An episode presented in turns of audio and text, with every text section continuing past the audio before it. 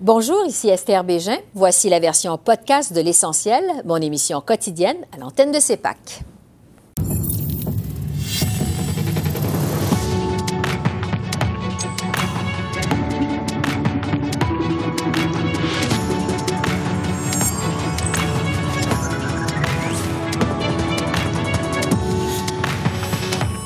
Soir, Justin Trudeau encore rattrapé par la crise en Afghanistan, alors que le Canada met fin aux évacuations de réfugiés. Qu'en est-il de la bataille du NPD au Québec? La candidate néo-démocrate Nima Machouf répond à nos questions. François Legault présente ses demandes aux chefs fédéraux et écorche au passage libéraux et néo-démocrates. L'analyse de Joël Denis et Altia. Et avec le président du Conseil du patronat du Québec, on discute de la place de l'économie dans la campagne électorale. Bonsoir, Mesdames, Messieurs. Au jour 12 de la campagne électorale au pays, le chef du Bloc québécois a demandé à ses homologues fédéraux de s'engager à aider davantage l'industrie forestière du Québec. De passage à Chicoutimi, Yves-François Blanchette réclame, entre autres, une politique d'utilisation du bois dans les édifices publics, un meilleur financement de la recherche sur les produits forestiers et la renégociation de l'accord sur le bois d'œuvre avec les États-Unis. À Ottawa, le chef conservateur a fait une annonce pour aider les travailleurs sans statut permanent.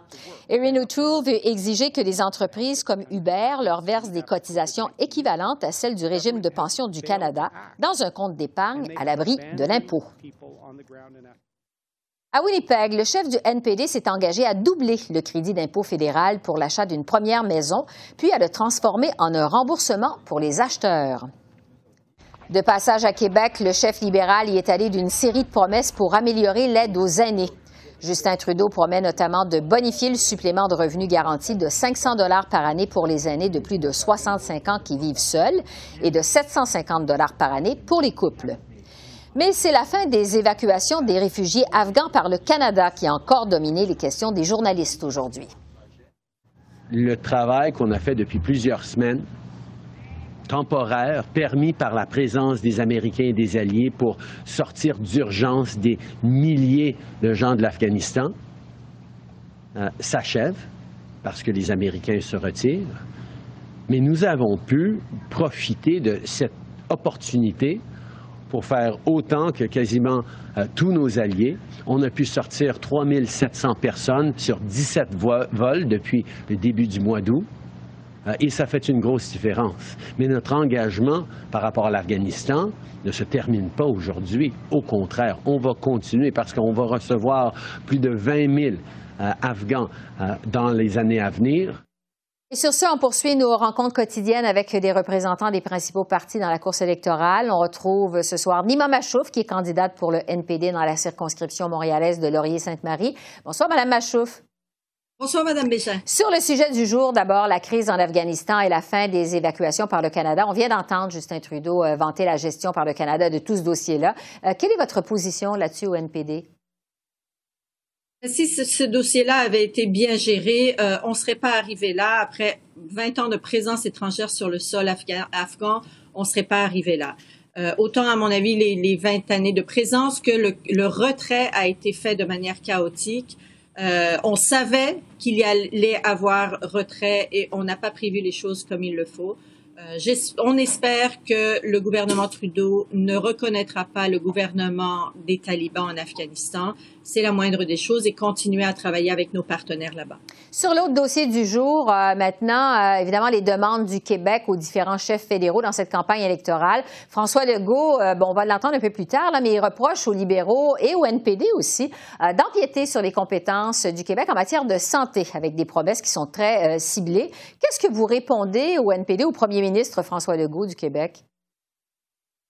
Euh, il y a plein de champs, il y a plein de domaines où c'est une compétence partagée. Il y a, et il y a l'apport du fédéral et l'apport du provincial également.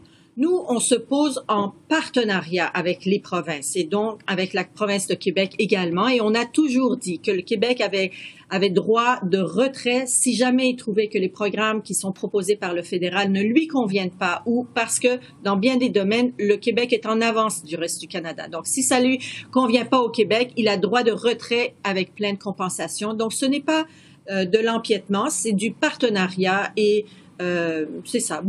Sur beaucoup d'éléments, la, compétence est partagée, en fait. Sur euh, maintenant, euh, ça fait le point sur les dossiers du jour. Le jeu qu'on parle de vous, candidate néo-démocrate dans Laurier-Sainte-Marie à Montréal. C'est un match revanche, en fait, pour vous, Nima Machouf, contre Stephen Guilbeault, ex-ministre du patrimoine et environnementaliste bien connu. après votre défaite de 2019, qu'est-ce qui vous a poussé à vous présenter de nouveau à cette élection cette année? L'urgence, mhm. l'urgence d'agir. Et euh, surtout parce qu'on pense que, en fait, personnellement, je pense que on est les mieux placés pour représenter les citoyens et citoyennes de Laurier-Sainte-Marie. En, cette année, c'est très différent de ce qui s'est passé en 2019. Entre les deux élections, on a traversé une pandémie. Pendant cette pandémie, hum, les gens ont appris à mieux me connaître. Et les gens m'ont vu les accompagner. J'étais là pour eux comme, comme citoyenne engagée. C'était pas mon, c'était pas ma job de faire ça, mais comme citoyenne engagée, surtout parce que je suis une spécialiste en santé publique, je me suis, euh, je me suis beaucoup euh, donnée à la, à la chose publique. J'ai accompagné les gens dans leur foyer, je, je répondais à leurs questions et surtout je proposais des solutions. Moi, je suis une personne centrée sur la solution. Et maintenant qu'on, avec les élections, la pandémie est pas finie il faudrait envoyer des gens à Ottawa. Il faudrait m'envoyer à Ottawa parce que je comprends plus que la moyenne des députés, je pense, sur ce qui se passe hum, avec la pandémie quelles sont les solutions qu'il faut mettre de l'avant? Vous le disiez, Donc, j'aimerais continuer le travail là-bas. Oui, vous le disiez, vous avez gagné en notoriété depuis 2019. C'est vrai, euh, en tant qu'épidémiologiste, on vous a vu beaucoup dans les médias. D'ailleurs, les habitués de CEPAC euh, vous connaissent. On vous a reçu à plusieurs reprises. Est-ce que euh, vous voyez la différence quand vous faites campagne sur le terrain? Je vois beaucoup la différence dans la rue. les gens m'arrêtent pour m'en parler. Ils sont très contents de me voir encore sur les affiches. Il y a, vous savez, Madame Bégin, dans Laurier-Sainte-Marie, euh, les gens en 2019 ont voté, euh, ont voté Stephen Guilbeault parce qu'ils pensaient que, en matière d'environnement, qui est un point absolument essentiel et, et, crucial à cause de l'urgence en environnement. Ils pensaient qu'il allait envoyer équitaire au Parlement. Mais finalement, ils ont réalisé qu'ils ont envoyé un député libéral de plus au Parlement qui s'est rangé dans les rangs du Parti libéral. Et maintenant, les gens me voient et me, me disent, on a voté libéral aux dernières élections, mais maintenant, c'est sûr, on vote pour vous. Les gens viennent à notre local électoral, ils disent la même chose. Ils, ils se sont fait flouer la dernière fois parce que le, ministère de l'Environnement, dirigé par Équiterre, les avait euh, un peu fait miroiter. Ils pensaient vouloir donner une chance à M. Guilbeault. Ils sont déçus et je pense que ça va beaucoup jouer en notre faveur. Dans la rue, on le voit vraiment. Ouais, je veux vous entendre sur la bataille euh, du Québec en général dans cette élection. Le NPD a été presque, on le sait, balayé de la carte lors de l'élection de 2019. Le seul survivant, ça a été Alexandre Boulris dans Rosemont-la-Petite-Patrie. Euh, et ça, c'est après la vague orange de 2011. Est-ce que vous croyez que c'est possible pour le NPD de redevenir une force au Québec? Oui, parce que en 2019, c'est vrai qu'on a perdu beaucoup de plumes au Québec. Mais notre chef était moins connu aussi. Ça veut dire Jagmeet aussi venait de faire son entrée, les gens le connaissaient pas assez. Mais pendant cette année et demie, euh, depuis les dernières élections, euh, les gens ont vu l'effet que quelqu'un comme, comme Jagmeet et les autres députés néo-démocrates pouvaient jouer euh, au Parlement. Durant la pandémie, vous savez, si les libéraux étaient majoritaires, on n'aurait pas du tout traversé la pandémie comme on l'a fait actuellement avec un moindre euh, moins de dégâts. La, PCU auquel les gens ont eu droit, par exemple, juste à titre d'exemple, aurait été de 1000 dollars, pas 2000 dollars. Mais c'est qui qui s'est levé en chambre pour dire avec 1000 dollars, on ne pourra pas subvenir à nos besoins? Si on veut que les gens restent chez eux pour se protéger et pour éviter euh, que, la, euh, que la pandémie se répande, il faudrait leur donner plus d'argent pour qu'ils puissent rester à à la maison et subvenir à leurs besoins. Donc, c'est, c'est, les gens l'ont vu agir comme ça, ont vu qu'est-ce qu'il a été réussi, qu'est-ce qu'il a réussi à aller chercher pour eux. Donc, la donne est très différente maintenant. Ça m'emmène quand même à vous parler des sondages. Cette semaine, il y en a eu plusieurs qui démontrent tous que le NPD est en hausse à ce stade-ci de la campagne, mais surtout en Ontario. Euh, on ne voit pas euh, beaucoup de changements, cependant, au Québec pour le NPD. Euh, est-ce que le message du NPD passe moins bien au Québec, vous pensez? Je ne pense pas. On, a, on a vu Jagmeet a fait plusieurs passages depuis cet été au Québec et il est venu à plusieurs reprises à Montréal. On l'a vu pendant la fierté, pendant la parade de la fierté. Ça, il va à l'encontre des gens. Les gens viennent le voir. Ils sont super enthousiastes quand ils le voient. On voit vraiment un engouement. Ça a changé. Ça a beaucoup changé depuis 2019. Euh, surtout chez les jeunes, on voit qu'il y a un vrai engouement. On n'a pas fait de bons spectaculaire, mais on augmente et on augmente petit à petit et c'est constant. Et euh, c'est sur ça qu'on va continuer. On a encore quatre semaines devant nous. On va continuer à essayer d'encourager les gens et, et, leur dire pourquoi ce serait important d'envoyer des néo-démocrates au Parlement, parce qu'on est à un tournant de notre histoire. On a besoin de faire des changements drastiques en matière d'environnement, entre autres, et ça prend des gens courageux qui osent faire des changements. Alors, Et ça, c'est vraiment les néo-démocrates qui vont être capables de le faire. Alors, on va continuer à suivre votre campagne. Nima Machouf, candidate pour le NPD dans Laurier-Sainte-Marie à Montréal. Merci beaucoup. Merci beaucoup, Madame Méjean. J'en parlais il y a un instant avec Nima Machouf. Le gouvernement du Québec a présenté sa liste de demandes aux partis fédéraux dans le cadre de la campagne électorale. Le premier ministre François Legault euh, réclame notamment le rapatriement de certains pouvoirs en immigration pour exiger une connaissance suffisante du français aux nouveaux arrivants. François Legault euh, a aussi réitéré sa demande d'augmenter les transferts en santé vers les provinces de 35% et ce, sans condition. Au passage, il en a profité pour lancer quelques flèches au Parti libéral et au NPD en dénonçant leur volonté d'empiéter dans les champs de compétences des provinces. Fonds dédiés seulement pour les nouveaux médecins. Hey, on les prend où, les médecins? Ça prend sept ans pour former un médecin. On fait quoi en attendant? On laisse dormir cet argent-là dans un fonds comme on l'a fait depuis des années pour le logement? À un moment donné, il faut se rendre compte que c'est le gouvernement du Québec qui est le mieux placé pour choisir les priorités. Et cette liste de demandes du premier ministre Legault, ce sera justement notre premier sujet d'analyse avec nos journalistes Joël Denis et Altia qui sont avec nous ce soir. Bonsoir à vous deux. Bonsoir. Bonsoir. Joël Denis, on vient de l'entendre, le premier ministre Legault euh, qui critique les libéraux et les néo-démocrates pour empiéter dans les champs de compétences des provinces, notamment en santé. Quel impact, évidemment, on se pose, euh, ça peut avoir sur la campagne électorale qui est en cours? Ben, visiblement, François Legault a exprimé sa préférence. Je ne crois pas qu'il souhaite revoir un gouvernement un gouvernement libéral majoritaire, ça c'est clair, ni un gouvernement néo-démocrate, évidemment. Donc, il donne un appui tacite euh, assez, euh, assez important, je pense, aux conservateurs en raison de la plateforme qui a été euh, mise de l'avant par le Parti conservateur. Et ce qui est intéressant à souligner, Esther, c'est que deux heures après la fin de la conférence de presse de François Legault, Aaron O'Toole, le chef du Parti conservateur, diffusait une lettre qu'il avait expédiée en réponse aux demandes de François Legault, dans laquelle il disait qu'il était prêt à travailler avec lui et euh, réaffirmait ses intentions, par exemple, d'hausser les transferts en santé, euh, de donner euh, plus de place aux Français, d'accorder des pouvoirs supplémentaires au Québec en matière d'immigration. Donc, je me demande si c'était pas arrangé avec, un peu avec le gars des vues, parce que deux heures après, la lettre était déjà diffusée et elle était positive. On répondait favorablement aux demandes de François Legault. Altia, qu'est-ce que vous en pensez? Euh, ben, je suis d'accord avec ce que Joël Denis a dit, sauf que je dirais que je pense pas que François Legault veut avoir un gouvernement euh, majoritaire euh, conservateur non plus. Je pense que le premier ministre du Québec veut juste un gouvernement minoritaire à Ottawa parce que ça lui donne plus de pouvoir. je dirais dans sa lettre qu'il a envoyée au chef des partis politiques, moi, la chose que j'ai retenue vraiment, je pense que c'est la clé, là, c'est vraiment quand M. Legault dit que ces 11 demandes, parce que c'est pas juste sur l'immigration puis sur la santé, visent à aider la nation québécoise à continuer de se développer de façon autonome.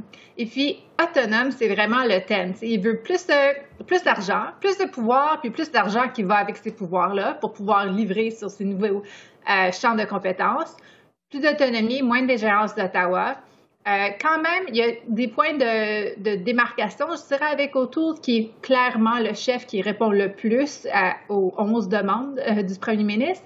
Euh, je dirais sur la santé mentale, M. O'Toole a indiqué qu'il lui voudrait avoir des changements, plus de services en santé mentale. Bon, ça, c'est ça l'enquête sur les champs de compétences provinciales.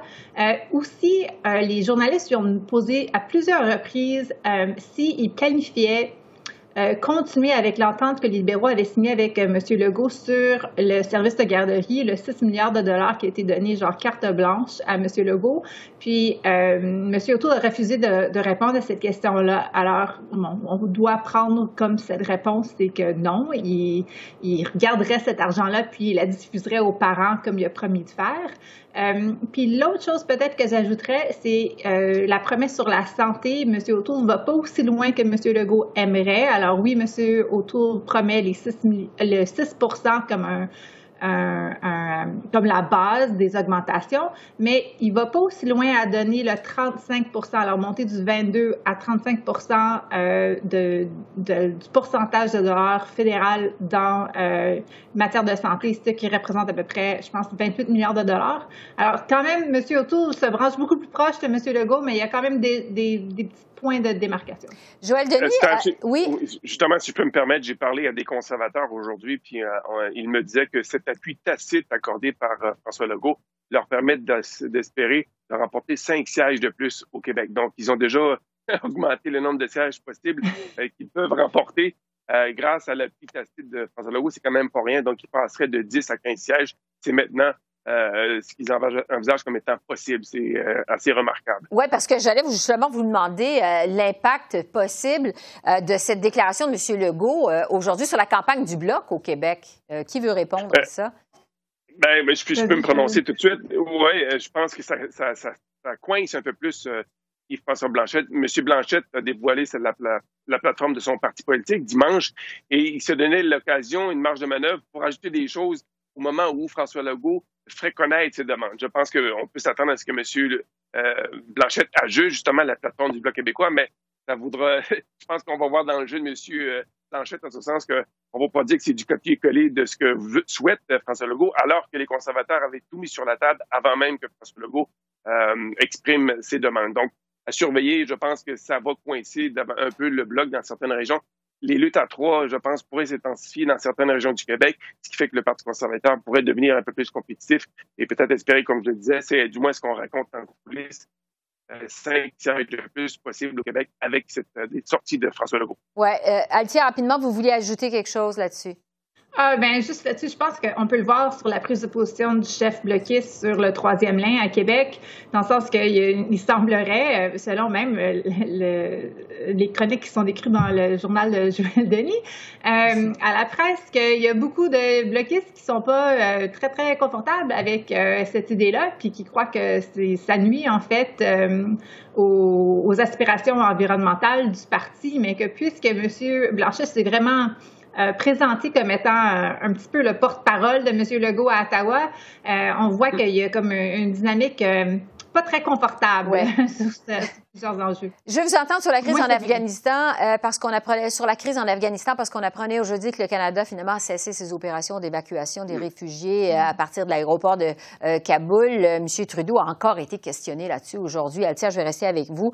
Est-ce que en fait la campagne de Monsieur Trudeau ces plans de campagne sont en train d'être déjoués par cette crise en Afghanistan? Je pense que la première semaine, oui, certainement, parce que c'était la crise totale qui était imprévue. Euh, puis c'était, euh, tu sais, les journalistes, ils étaient coincés en voulant demander des questions au sujet de qu'est-ce qui se passe en Afghanistan, mais aussi couvrir la campagne électorale. Mais clairement, qu'est-ce qui se passe en Afghanistan, c'est plus important. Alors, ça l'a, euh, ça l'a nuit à la campagne libérale durant la première semaine. Euh, je pense qu'il y a eu une conférence de presse jeudi matin euh, avec euh, les responsables, les, généraux, puis les gens en Afghanistan, qui ont vraiment expliqué, je pense de manière assez honnête et claire, que c'est pas à cause que le Canada voulait arrêter l'évacuation, mais vraiment le Canada n'a pas le pouvoir de garder l'aéroport à Kaboul tout seul. Même les Alliés n'ont pas le pouvoir militaire de le faire. C'est seulement les Américains. Les Américains veulent partir. Il n'y a personne d'autre qui peut rester. Euh, puis c'est pour ça qu'on on en est où on en est. Mais je dirais sur ce point, euh, on voit que euh, M. O'Toole puis M. Singh sont en train de attaquer les libéraux pour ne pas en avoir assez fait. Mais durant tout le mandat du Parti libéral depuis 2015, il n'y a personne qui a posé une question sur les interprètes en Afghanistan. Il n'y a pas un député qui a posé une question à la Chambre des communes sur cet enjeu. C'était juste au mois de juin, euh, excuse-moi, au mois de juillet, que le Parti conservateur a écrit des lettres, que le Parti NPD est sorti, puis c'est aussi à la fin du mois de juillet que le gouvernement libéral a annoncé des, réformes à leur programme de visa. De manière, euh, ils sont tous responsables d'avoir ignoré cette situation-là mm-hmm. pendant des années. Joël Denis, bon, sur l'impact de la crise dans la campagne elle est majeure pour le Parti libéral parce que M. Trudeau fait des annonces et ces annonces sont complètement occultées par ce qui se passe en Afghanistan. Alicia y a fait référence. Tous les journalistes posent des questions euh, quotidiennement sur la situation en Afghanistan.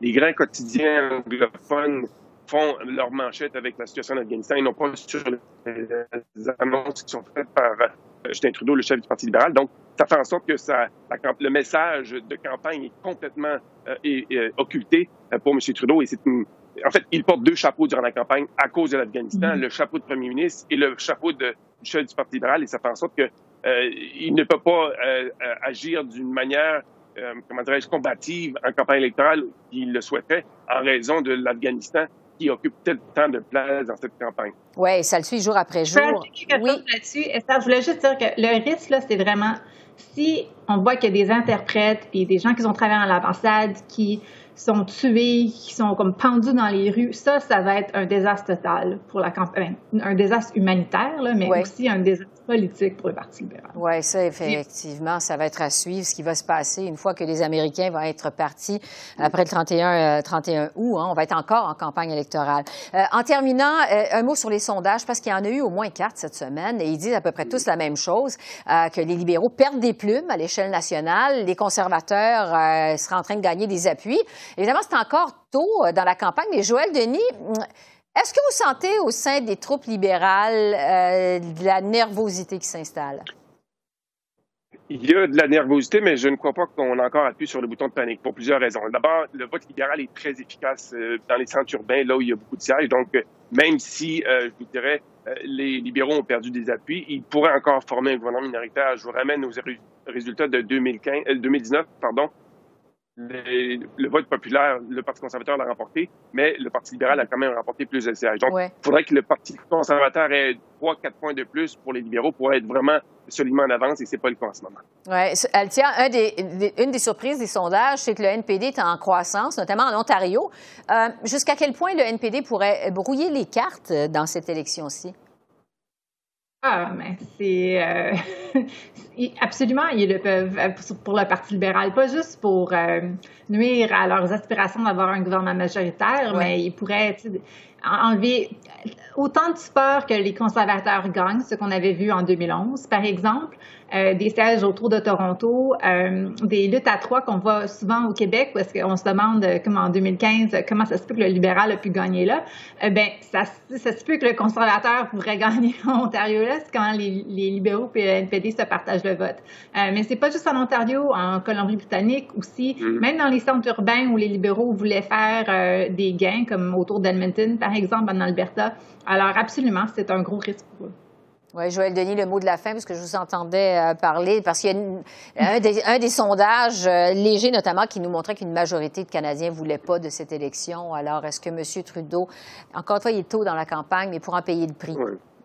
Ben, ça reste quand même dans l'air, je pense. C'est en filigrane euh, le, fait que M. Trudeau a déclenché cette élection. S'il n'arrive pas à remporter une majorité, il aura perdu son pari, selon moi, parce que c'était ça l'objectif des libéraux, remporter une majorité si on aboutit avec un gouvernement minoritaire, qu'il soit libéral ou conservateur, on aura consacré 100 millions à l'exercice. Pourquoi? Pour aboutir au même résultat? Ouais. Hmm. Joël Denis et Altia, merci beaucoup de vos lumières. On vous retrouve jeudi prochain. Merci. Au revoir. Merci à merci, vous. Au revoir. Au revoir. On va maintenant discuter de la place de l'économie dans la campagne électorale. Jusqu'à maintenant, on a beaucoup parlé évidemment de santé, de vaccination obligatoire, de l'Afghanistan aussi. Mais qu'en est-il de l'économie? Alors, je retrouve Carl Blackburn, qui est président du Conseil du patronat du Québec. Bonsoir, M. Blackburn. Bonsoir. Je vous pose d'abord euh, cette question d'entrée de jeu. Euh, qu'est-ce que vous pensez, euh, vous, de la place de l'économie jusqu'à maintenant dans cette campagne électorale?